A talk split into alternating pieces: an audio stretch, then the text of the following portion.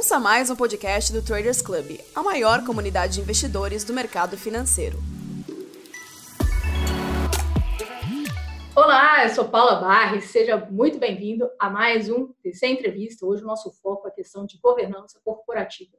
No final de julho, o BNDES aceitou a proposta feita pela S Corp pelas ações da SGT, no lugar daquela proposta feita pela Eneva, colocando fim em uma longa e turbulenta história que se arrastava desde março. Mesmo com ponto final nessa questão, a disputa pela empresa ela teve um efeito secundário. Colocou em discussão as regras do mercado de capitais brasileiro.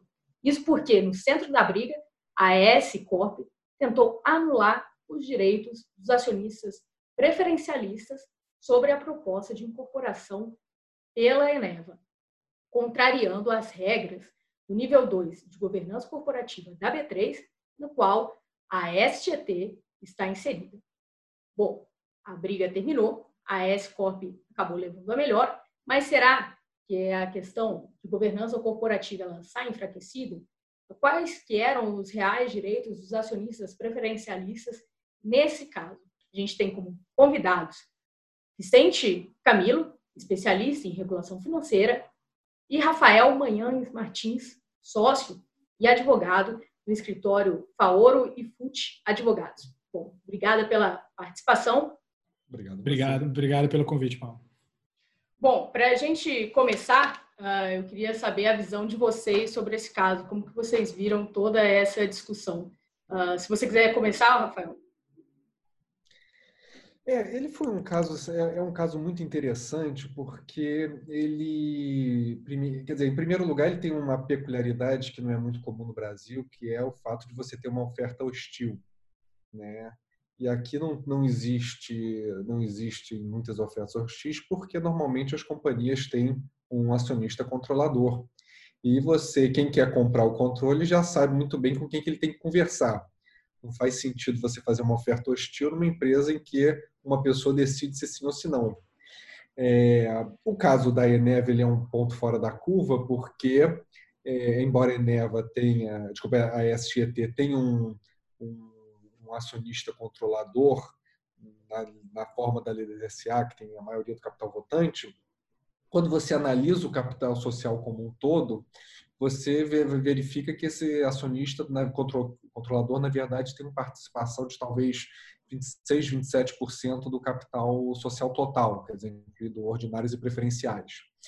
É, e isso, essa empresa, com essa estrutura de capital, quando, por ser do novo mercado, do nível 2 de governança da B3, gerou a situação esdrúxula que, para algumas situações, e uma operação de fusão, cisão, incorporação seria uma dessas situações, é, o capital social total votaria. E, portanto, aquele acionista que tinha 60% das ações ordinárias mais 26% do capital social total acabaria não prevalecendo. Então, é, só por isso já seria um caso interessantíssimo. Só que, além disso, ele tem mais uma segunda peculiaridade, que foi justamente colocar a teste essa regra de governança do nível 2, o nível 2 é assim, ele é aquele, aquele patinho, um pouco um patinho feio, né? quer dizer, ele não, é, não, não tem toda aquela força do novo mercado da B3, com regras estruturais bastante uh, expressivas, como, por exemplo, a proibição de ações preferenciais. Ele não é qualquer coisa que nem o nível 1. Ele ficava ali no meio do caminho, você não sabia muito bem é, qual era a importância do nível 2 no caso concreto. Era sempre visto como uma, uma, uma um degrau necessário para você chegar no, no novo mercado. E agora a gente viu que essas regras, que ninguém dava muita importância ali no nível 2, em determinados casos, podem ser bastante importantes para essa vida social. No caso, é, se a oferta da Eneva fosse até o final, você chegaria numa situação em que o controlador poderia ser derrotado numa votação de é, incorporação, ou cisão, ou fusão uh, proposta pela Eneva. Né? Então, acho que esses são basicamente os dois pontos principais desse caso. Vicente. Uh, tá, sim. Uh, continuando, né, o que o próprio Rafael disse, a gente é, também temos algumas questões adicionais aqui, a meu ver. Primeiro é a questão da alçada dos órgãos sociais, tá? No estatuto da AS, se eu não me engano, a, a decisão por, por uma operação societária é de assembleia e não é de conselho. E o conselho da própria é, companhia acabou vendo com maus olhos a proposta da Eneva e não remeteu isso para a assembleia. Então, vi isso de uma maneira um pouco esquisito, esquisita, né, desse ponto de vista de alçada. Uh, existe uma, uma tese societária né, da ilegal, ilegalidade do, da, dos órgãos sociais. Né? Cada, cada um tem a sua alçada e a decisão de cada um deles é, é, é respectiva daquele órgão, de modo que, por exemplo, algo que é decidido em conselho é decidido em conselho, não em assembleia. Assim como algo que é decidido em assembleia não pode ser decidido pelo conselho, em tese. Tá? A gente está só pensando aqui em tese mesmo. É, isso acabou soando um pouco estranho, né? Pelo fato do próprio conselho da companhia ter negado essa proposta da Eneva de antemão sem ter remetido isso para a Assembleia. Então, primeiro ponto adicional, né? Até se o, é, o Rafael puder comentar depois, eu acho bacana. E um outro ponto é um ponto que o próprio Rafael comenta bastante, eu já vi, que é o ponto da alavancagem societária, né? Uh, ele citou, uh, ele só não trouxe esse nome, mas é uma questão. A, a questão aqui é qual? Existe nesse caso o caso, é essa questão na qual o acionista controlador ele tem uma participação no capital social em termos de voto, que não é compatível com a participação em dinheiro que ele coloca nesse caso. Né? Então, por exemplo, ele tem 50% mais um dos votos, mas a contribuição com o capital que ele dá é de 20%, 30%. Então, existe uma diferença entre essas duas participações. E isso permite, é, quando mal utilizado, a, a possibilidade de certos abusos pelo acionista controlador.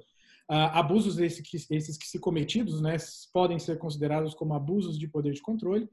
Uh, e, no, e no caso aqui, uh, isso é um tanto quanto conflitante com a ideia de governança corporativa do nível 2. Né?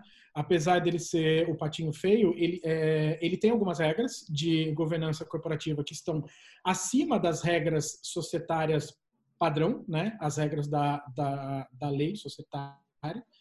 E a alavancagem societária, nesse caso, se mal utilizado, ela acabaria acarretando num eventual abuso de poder de controle e desrespeito ao nível 2. O que, o que geraria essa situação meio esdrúxula que o próprio Rafael comentou, na qual a adoção do nível 2 é voluntária, então a companhia adotou voluntariamente, mas o próprio acionista controlador estaria relegando algumas partes dessa regra porque não condizem com a vontade dele e isso não estaria de acordo com o interesse social, né, com o interesse da companhia. E a gente geraria, um, aí teria, teriam vários problemas derivados desse e a gente teria um grande caso societário aqui, né, uma, uma briga, uma briga de respeito, vamos dizer assim, mas uh, que traria vários, vários pontos novos até Uh, pelo menos que não estão no dia a dia do órgão regulador e, e, e dos praticantes né, do mercado de capitais. Então, aqui alguns pontos adicionais também para a gente conversar. Então, é, até por conta dessa adoção é, ser voluntária, né, fa faz sentido o controlador meio que se mostrar surpreendido é, em relação aos acionistas preferencialistas terem direito de voto e esse, todo esse argumento né, do controlador? Quem responde?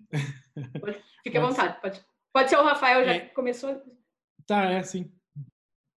É, bom, Paulo, eu, assim, eu, eu é, tem quando a gente no, no, direito a gente trabalha com dois, dois tipos de surpresa, a surpresa tutelada e a surpresa que não é tutelada. Pode realmente ter sido surpreendido. Poxa, não, sabe, não tinha lido com, com atenção devida as implicações desse, dessa regra. Agora é uma regra de uma clareza tão grande que não dá para você dizer que esse susto dele tem alguma tutela jurídica, né? É, ele foi pegado, ele, ele foi pego de surpresa justamente pela, pela, pela novidade da atuação da Eneva nesse caso. Uma, uma é, que eu acredito que é, parou onde parou, quer dizer, nessa, como você relatou no BNDES, não vendendo sua participação único, a única pessoa que realmente se beneficiou com essa atuação, aliás, é o BNDES. Né? Esse aqui é o detalhe é, curioso. E, e é, você chega nessa situação justamente porque é, o, Eneva não levou as últimas consequências do seu, seu gesto de, de fazer uma oferta hostil. Né? No momento em que o, o Vicente já pontuou é o problema do Conselho de Administração, no momento que, o, no primeiro momento, o Conselho de Administração se botou contrário à, à proposta da Eneva, a Eneva retirou o time de campo imediatamente e depois veio com uma outra proposta que também não foi adiante. Mas é, é, é, o, o, que, o que a gente esperava, o que o mercado esperava, é que aí sim a gente fosse ter uma discussão efetiva das, das diversas teses. Né? A tese de que o preferencialista poderia votar, a, a tese de que o controlador, nesse caso, não teria um direito de veto sobre essa operação. Mas o, que, que seria aí até as últimas consequências no caso de uma oferta hostil? O que mais é que a Eneva poderia fazer nesse caso? por exemplo, que eu me lembro dos fatos da primeira, vamos tratar do, dois momentos diferentes. A primeira oferta, que foi frustrada quando o, o, o Conselho de Administração da AES disse que não, não ia levar para a Assembleia, e a Eneva retirou a oferta. Vamos tratar desse ponto. Aqui, o BNDES solicitou imediatamente ao Conselho de Administração que fosse convocada uma Assembleia para deliberar sobre a oferta da AS da, da Eneva. E mas a Eneva não deixou essa assembleia acontecer e uh, retirou sua oferta, como ela tinha se resguardado no começo da sua proposta. Então, é, o que poderia ter sido uma, uma discussão mais é, um, um, resultado completamente diferente para o acionista de para o acionista de, da SGT, que seria ir para a assembleia, a, a oferta da Eneva ser aprovada e aí você ter uma incorporação discutida, acabou não acontecendo, quer dizer, ficou parado ali no meio do caminho. Aí depois veio com uma nova proposta, mas aí o BNDES preferiu aproveitar a janela de oportunidade para vender a sua participação para o controlador de AES. É, eu acho que o que pode ter acontecido aqui, só um ponto rápido, a, a, o que definiu esse caso para que não ocorresse essa briga foi é, essa visão atual do BNDES de redução das suas participações uh, societárias, né? ele está fazendo isso, né? inclusive ontem vendeu, por exemplo, a sua participação na Vale, e, e a, a, abertura dessa, dessa janela, jun, juntamente com essa filosofia atual do, do banco, acho que fez com que a situação segurasse e o BNDES aproveitasse isso para vender a sua, a sua parte e ficasse por isso mesmo, né? Por isso mesmo, entre aspas, mas uh, acho que foi uma, uma confluência de, de fatores e o que foi definidor foi essa política atual do BNDES com a janela de oportunidade. Essa é, estratégia da Eneva de retirar a proposta no primeiro momento, não deixando ir para a Assembleia e depois fazendo a proposta para o BNDES, foi ah, foi uma estratégia pensando que isso, de repente, poderia não ser levado, de fato, discutido numa assembleia? É, qual, qual que foi essa estratégia usada pela, pela Eneva? Eu acho que foi, quer dizer, eles não. Houve um receio que é incompatível quando você faz uma oferta hostil, você tem que estar preparado para ir para um cenário de litígio com o controlador ou com os acionistas de referência. Ali, como ele viu que a coisa ia para um cenário de litígio, ah, com a judicialização de diversos aspectos, por exemplo, é, quer dizer, basicamente as teses que eles já levantaram naquele momento e que envolviam o, o voto do preferencialista não ser um voto na deliberação em si, ser simplesmente um voto de é, veto.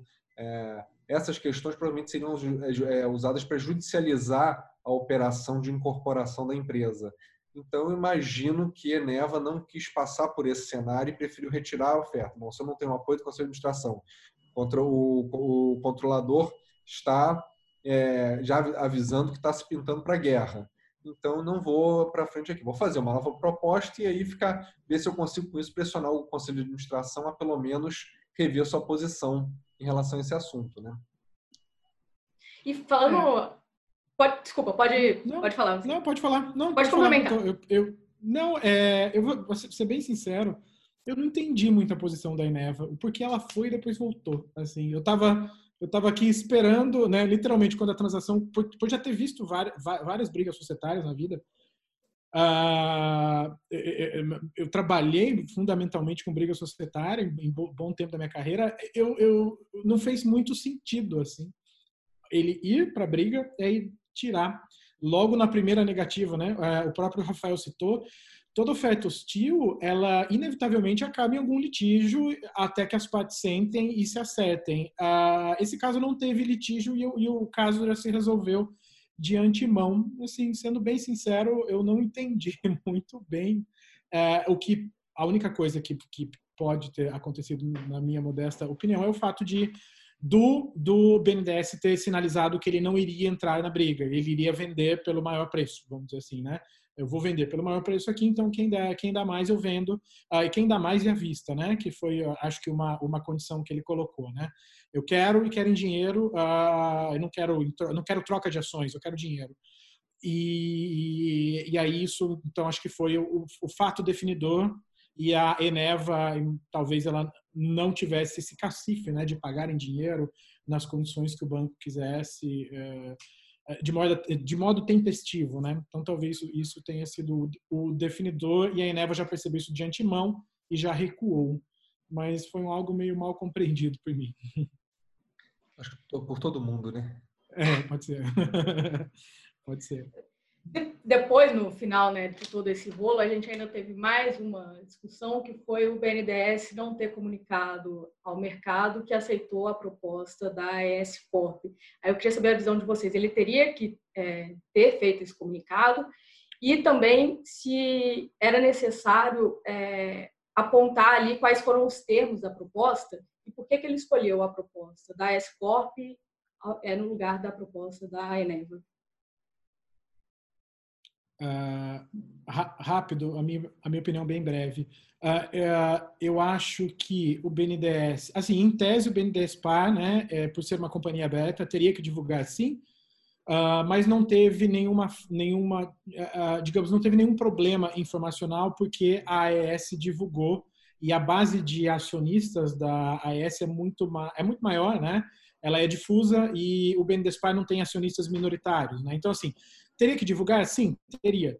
No entanto, a não divulgação pelo BNDESPAR tá, não gerou prejuízos informacionais para o mercado. Então, de uma perspectiva regulatória ou de tutela regulatória, né, é, eu acho que a CVM, caso analise, ela acredito que ela vá por esse caminho. Já tem até algumas decisões, várias decisões nesse sentido pelo, pelo órgão, né? Uh, de modo então que não haveria muito, muito problema informacional o fato do BNDES não ter divulgado e segunda pergunta, bem simples, acho que eu já até respondi ela, né? É, o BNDES aceitou porque foi pelo maior preço em dinheiro. Ele não queria uma troca de ações, ele não queria, ele queria receber em dinheiro, ele queria literalmente se desfazer dessa participação acionária pelo maior preço. Eu gostaria de fazer algum complemento? É, eu, eu acho que assim, o grande, a grande insatisfação do mundo é um, de, um dever que o BNDES não tem, nenhum acionista tem, de, é, de que na, sua, na, na negociação das suas ações ele maximize a benefício dos demais. Né? Naturalmente, com a, com a posição do BNDES de é, vender sua participação, isso inviabilizou a operação planejada pela Eneve, inviabilizou a operação para todos os acionistas, é, o que gera uma insatisfação geral. Agora, também não existiria um dever do BNDES, apesar de, de, do banco social que é, de uh, buscar essa maximização da participação para todos os acionistas. Acho que isso é o que é o motivo é, principal da frustração. Quanto à questão da, da, divulgação, quer dizer, eu também concordo com o Vicente. Eu acho que é, no, não me parece que, que houve uma, um grande problema informacional ali eu não conheço bem, bem os detalhes de como foi feita a venda, mas é, que eu me lembro de, do que eu acompanhei é que realmente foi feita uma divulgação que seria o normal para esse tipo de situação. E agora falando um pouquinho na relação do papel do Conselho de Administração nesses casos de oferta hostil, né? Qual seria o papel do Conselho? Aí agora se quiser começar você, Vicente, das outras vezes foi com o Rafael. tá. Bom, vamos lá. Uh, eu, particularmente, não, não gostei da posição do Conselho, do conselho de, de AS uh, por, por algumas questões, mas de, de forma resumida. Primeiro, O, o, o, os conselheiros, né, eles têm o dever de lealdade à companhia, né, então eles têm que servir à companhia, ao melhor interesse da dela, e eles têm um dever de diligência com ela também, né, de, de, é, de enveredar os melhores esforços no seu trabalho, tá? Vou falar bem é, de, de maneira simples.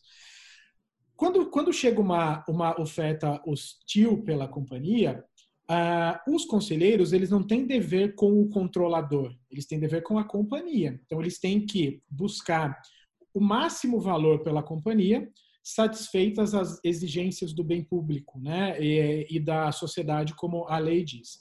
Então, eu não entendi o fato deles, de antemão, já relegarem essa proposta da Eneva. Me, me, me pareceu que eles estavam, assim, a, digamos, atendendo mais ao interesse do controlador, nesse caso, do que da própria companhia.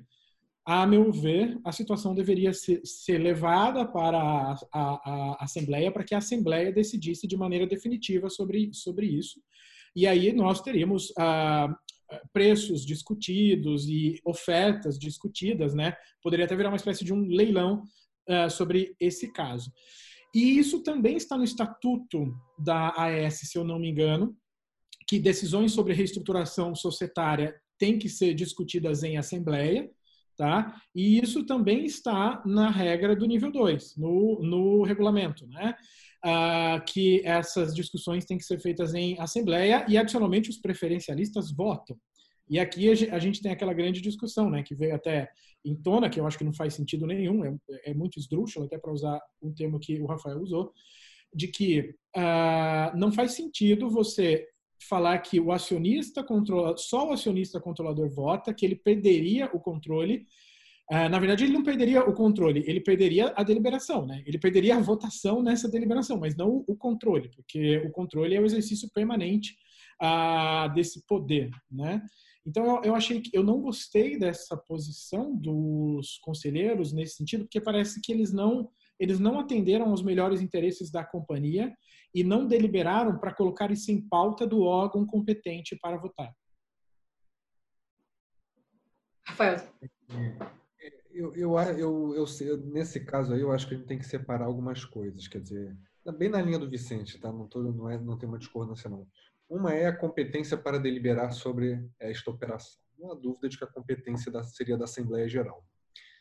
Mas aí o que, que se esperaria do Conselho de Administração? O Conselho de Administração após analisar e consultar seus assessores, o que foi feito, deveria emitir sua opinião sobre aquela transação. Esse é o benchmark para todas as operações de oferta hostil. Então, ele deveria ter a posição dele. A posição dele poderia, ao final dessa análise, ser aprovar, é, se abster ou rejeitar a transação. É, poderia ser isso, poderia ser de qualquer. É, com, com base naquilo que foi feito, quer dizer, uma análise interna e uma análise por parte de terceiros especialistas contratados que estão ali para orientar o conselho de administração. O que é me parece que é o grande problema dessa, dessa operação foi que, ao concluir que não deveria, a operação deveria ser rejeitada, a matéria não foi, neste momento, submetida ao Conselho de Administração. Ah, desculpa, à Assembleia Geral. Esse é o grande, é o grande problema, a grande deficiência, vamos dizer assim, do, do cumprimento por parte desses, desses conselheiros do seu dever fiduciário. É, tanto é que uma vez, tão, tão logo isso aconteceu, veio uma carta do BNDES dizendo, não, eu que tenho uma participação relevante, solicito que seja colocada essa matéria em discussão pela Assembleia competente. É, só que aí, como a Eneva desistiu da, da, da, da transação, a Assembleia acabou não, não acontecendo. Mas esse, é, essa é a grande discussão, quer dizer, o Conselho de Administração poderia matar no peito essa, essa operação? E aí realmente é um, uma ousadia deles ter feito do, o, que, o que fizeram, né? Bom, e aí na sequência veio a CVM, depois que a Escop falou né, que não, é, não ia é, aceitar ali o, o, voto dos preferencialistas, a, B3 veio mostrando a, a interpretação dela, né, é, sobre o nível 2, de que deveria colocar isso em assembleia e votação. É, até que ponto a B3 é, ela fez o papel dela, o que, que ela poderia fazer mais em relação a isso? Só emitir esse comunicado é o suficiente? Ou ela teria que atuar mais em relação a, de fato, é, mostrar que as regras dela são válidas, é, mesmo contrária ali ao, ao controlador, né, no caso. E o, onde que a CVM entraria nessa história? Então, vamos lá. É, a B3, a, a, para aquele momento, ela fez o que cabia para ela. Ela poderia fazer mais caso a transação continuasse e fosse chamada essa assembleia e, o, e os acionistas preferencialistas não votassem. Tá? E aí o que ela poderia fazer era, por exemplo, punir aquela companhia por um descumprimento do regulamento do nível 2. Tá? E aí teriam as, as punições cabíveis, eu sinceramente não lembro agora quais, quais são todas, mas ela poderia agir nesse, nessa linha caso a transação continuasse. Tá? Para aquele momento, ela fez o que, o que cabia para ela, é, ao meu entender, que é simplesmente dar uma manifestação prévia sobre um assunto em tese. Né? Uh, o assunto é qual? Preferencialista vota em uh, assembleia que vai, cu, cuja pauta né, tem reestruturação societária. Tá? Então, esse é o ponto. A CVM, aí sim, uh, caso também a, a, transação acontecesse, tá? o que a CVM poderia fazer é literalmente analisar o caso uh, sob uma perspectiva de supervisão e de punição, no caso de entender que uh, os acionistas preferencialistas foram vedados de maneira incorreta para votar. Tá? E aí a CVM teria todo o seu, uh, de, digamos, a sua estrutura de, de punição punitiva, né, para punir os responsáveis por isso. Tá? Então, né, seriam verificados quais foram os responsáveis, uh, seriam aplicados, uh, aplicadas penas, né, caso se concluísse que isso de fato estava incorreto, e, e aí teria uma dosimetria da pena, né, se calcularia qual, qual era a pena uh, por essa infração, né, por essa suposta infração. Mas para tudo isso acontecer, tanto no nível da bolsa quanto no nível da CVM, a transação precisaria continuar e a transação foi uh, estopada, né? E, e, aí, então, por conta disso, nenhum dos órgãos acabou uh, fazendo nada, vamos dizer assim. Mas não é nada porque eles se omitiram, mas é porque, de fato, eles não tinham competência para fazer algo até onde a, a transação foi.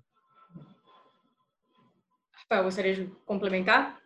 Não, acho que é, tá, sintetizou tudo. Bom, e, e a, depois desse caso, né? Os níveis de governança corporativos da B3 eles saem enfraquecidos na visão de vocês? Aí, se quiser começar, Rafael. Acho que não, eu acho que justamente o contrário, ele sai fortalecido, né? Na medida em que você teve é, uma, uma atuação, uma, assim, um, um alerta de, de atuação contrária ao que estabelece o, o nível 2 de governança. É, você e a própria B3 atuou reforçando a sua regra, é, não, não, não, vejo como que sairia enfraquecido. Outros elementos, quer dizer, você mostrou, você num caso concreto, você mostrou a, a o, o, poder, a, o, a, a importância dessa, dessas regras de governança mais elevadas do nível 2 para uma companhia. Quer dizer, se essa companhia estivesse no nível 1, nada disso teria acontecido. É, no novo mercado seria impossível, evidentemente, mas você, você mostrou que esse nível 2 ele traz algum grau de proteção para os investidores. E você é, evidenciou que existem pelo menos umas 10 companhias nesse nível 2 que estão com a mesma situação de fragilidade da, da Eneva e vão ter que dar alguma solução societária para isso ou vão, ou vão continuar no risco. Né? É, concordo e, e, adiciono o ponto de que isso, isso gerou um, uh, uma contra-atuação de vários players, como, por exemplo, a MEC, uh, entre, entre outras associações que, que também defendem direitos de acionistas minoritários, no, no sentido de ficar atento a esse tipo de brecha uh, que foi discutida, né? Que é né, até onde até onde acionista preferencialista vota, uh, qual a importância dos, dos, dos, níveis, né? Nível 2, por exemplo, e a importância de se respeitar isso e de, e de não e de não se colocar um princípio, que é o princípio majoritário, em cima de regra estatutária, por exemplo. Existe o princípio, mas existem regras que estão ali sendo cumpridas e que, nos casos concretos, essas regras elas não podem ficar embaixo de princípios, de questões em tese, por mais importantes que sejam, né? E as regras elas precisam ser respeitadas, né? É um, é um fato básico, né? E acho que isso, isso chamou bastante atenção no, num sentido positivo, de, de respeito a isso. Oi, para a gente finalizar, uh, aí começando agora com você, Vicente, qual lição que você acha que esse caso deixa para o investidor? E aí depois, se você também quiser complementar, Rafael. Bom, lição, nossa, lição é, é, é, é, são muitas, né? São muitas lições. Mas aqui eu acho que é, é, é uma coisa que eu sempre bato, assim, sempre que eu falo sobre assuntos de, desse tipo é uh, olhar para o acionista controlador e, e, e olhar para os, os conflitos que existem na vida societária, né? É, porque quase ninguém é acionista controlador, são muitos poucos, temos pouquíssimos controladores aqui no Brasil. A grande maioria dos investidores, né, é, é de minoritário, seja minoritário relevante ou seja minoritário não relevante, né, é, nesse sentido de não ter uma participação relevante. É, é, então, para todo esse, esse pessoal, para todo esse público, é a atenção ao controlador, porque o controlador ele ele tem um poder uh, reconhecido, né, legalmente reconhecido, e, e, nem sempre ele acaba fazendo bom uso disso. E a, a alavancagem societária, né, algo que a gente discutiu logo lá no início, ela traz, digamos, o um instrumento necessário que ele precisa ter para cometer irregularidades. E o nosso sistema punitivo, ele é lento. Então, até esse cara ser punido, vão se passar anos se ele for punido. Então, é, isso, isso coloca uma assimetria muito grande para o minoritário, porque ele vai ter um problema, uh, um, é, um problema patrimonial, muitas vezes, político, patrimonial, e uma eventual indenização, se acontecer, vai acontecer anos depois. Né? Então, ele vai estar sempre numa posição desfavorecida e não existem atualmente instrumentos suficientes para protegê-lo. Então, para que ele evite isso, ele, ele, ele, ele olhe para os controladores antes, antes dele participar daquele, daquele caso, né? daquele negócio. É, a vantagem de falar depois é que você, você recebe ideias do outro, né? eu vou, eu vou, o, o, alguns pontos que o Vicente tocou que são muito interessantes e que eu acho que essa talvez seja é, a principal lição do caso Eneva STET, é é uma compreensão melhor do grau de instabilidade que essas estruturas de alavancagem societárias provocam em determinadas sociedades que você até então trata como sendo sociedades absolutamente é, pacificadas sob o aspecto de quem é o controlador, quem são os minoritários.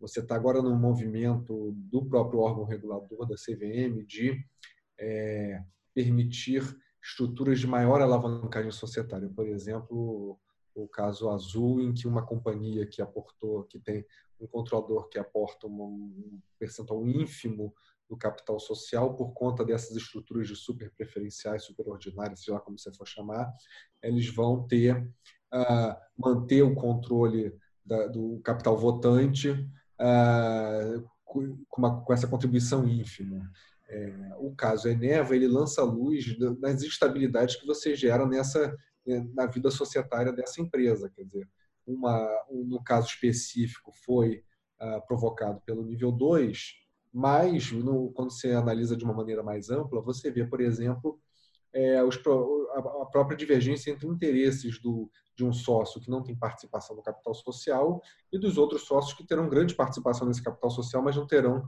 direito de voz. Então, eu acho que talvez essa seja uma primeira, uma, uma primeira lição desse caso Eneva. Né? Quer dizer, você tem estruturas, eh, estruturas que precisam ser bem analisadas pelo investidor, para entender exatamente o que, que pode acontecer com uma participação de longo prazo. Né? Não para aquele investidor que, no sinal de problema, vende ação. Aquele que quer realmente ter uma perspectiva de longo prazo precisa compreender essas dinâmicas.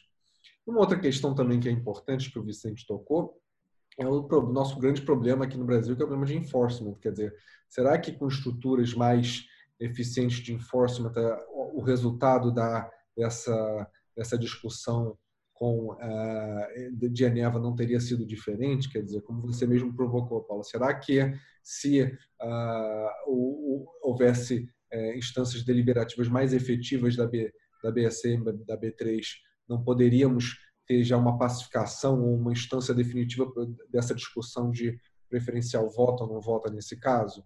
Será que isso não mudaria um pouco os rumos dessa, dessa operação? Então, acho que essa seria a grande talvez uma provocação deste caso, né? O que, que a gente pode fazer em termos de enforcement? Então, e a, aproveitando a sua é, resposta? No regulamento da B3, por exemplo, é bem, é bem claro ali que o preferencialista é, teria que votar nesse caso. O que que gera tanta é, dúvida, hum. assim? Para mim não tem dúvida nenhuma. Eu sempre li esse artigo dessa maneira. Quando, quando surgiram a dúvida, a tese contrária, eu li, eu li de novo, para mim continuei com a mesma. Porque é, qual é a tese do. Assim, sintetizando bastante, qual é a tese do controlador, que foi defendido lá atrás pelo controlador? Que o direito de, do, do preferencialista de voto seria um direito de veto, tal como existe, por exemplo, nas alterações de deliberações que modificam o direito da classe dele. Então, se o ordinarista vota, ah, vou tirar, diminuir o, o dividendo mínimo do preferencialista. E o preferencialista vota numa assembleia especial e em que ele vai ter o direito de vetar essa deliberação do ordinarista. Ele entende que essa estrutura seria a estrutura correta para se aplicar é, nesse caso. Só que você leu essas, essas regras de assembleia especial do preferencialista, você lê, lê o que está no estatuto da STET, o que está no estatuto do nível 2, você vê que são situações completamente diferentes. No nível 2 e no estatuto da STT, o preferencialista vota, ele tem o mesmo direito de voto do ordinarista. E aqui tem um ponto que é importante para compreender das ações preferenciais, que é o seguinte: nas ações preferenciais, a regra é votar, como se fosse ordinarista. As, a, a, perda do direito de voto ele tem que estar expresso e ele é interpretado restritivamente. Então, você, para ele não votar naquela situação, teria que estar muito claro que ele não vota naquela situação. E não é isso o caso, né? Está claro que ele vota. Então eu realmente, Paulo, tenho a sua perplexidade, a minha perplexidade. Eu não, eu realmente li, reli com toda boa vontade, é, não consegui encontrar a interpretação do controlador ali. Eu tenho uma interpretação, assim, depois de anos de, de CVM, aprendi a, a interpretar isso que é qual? Não, não existe fundamento nenhum. E até ele sabe que não tem fundamento. Mas foi para tumultuar. Foi só para tumultuar e para e tentar resolver de outro jeito. Assim, tipo, deixa eu tumultuar um pouco aqui, porque talvez tumultuando eu consiga resolver. E, e deu certo, até, né? É, é, eu acredito que até, até ele não, não acredite nisso. Até os advogados que escreveram esse, esses é, entendimentos foram vários pareceres. Uh, acredito que até eles não acreditem nisso. O fato é que isso foi utilizado como instrumento para fazer fumaça, né? para embaçar a vista uh, e desviar uh, a atenção para outras coisas. Né? De fato, não faz sentido nenhum. Assim. É uma tese que não faz sentido algum. Tanto que eles nem continuaram com ela, né? É, mudaram logo a estratégia e foram para outras. E acho que isso traz um, só para concluir, isso traz uma outra lição para os investidores, que é aprender direito societário, né? O Rafael é especialista, eu, eu não sou, eu, eu aprendi uh, na vida de financista, aprendi direito societário. Acho que assim, é uma coisa super bacana para todo mundo que quer ser investidor, é aprender uh, o societário, né? Porque é tão mais importante quanto questões financeiras, é tão importante quanto, né? Tá na mesma na mesma medida Uh, no sentido de que uh, o exercício de voto, o exercício político, uh, as questões dos órgãos da, de uma empresa, dos deveres dos administradores, são questões relevantíssimas e muitas vezes relegadas. E aí as pessoas acabam não olhando para isso e ficam olhando só para os números, só para o lado financeiro. Isso fica de lado e quem domina isso acaba tendo um, leverage, né? Tem um, tem um passo à frente dos outros. Está sempre um passo à frente, sempre e acaba conseguindo, então, colocar algumas das suas vontades por conta desse conhecimento adicional. Bom, Vicente, Rafael, queria agradecer muitíssimo a entrevista. Eh, se vocês tiverem alguma consideração final, além do que a gente já falou aqui, eh, fiquem à vontade. Muito obrigada pela participação. Não, eu, que, eu que agradeço o convite, estou à disposição. Quando tiver temas interessantes assim, pode me chamar que eu venho com, com alegria. Legal, é. Agradeço também e, e, temas societários assim são sempre bacanas. Se vocês puderem fazer sempre mais, né? Até para colocar isso para para o público, né? De vocês que é enorme, uh, seria muito bacana uh, trabalhar esses assuntos, porque eu pelo menos sou fã deles. Gosto muito, acho que eles são muito úteis para os investidores. Com certeza terão próximas oportunidades. Muito obrigada pela entrevista. Muito obrigada a você que nos acompanhou até aqui. Fico por aqui. Até uma próxima.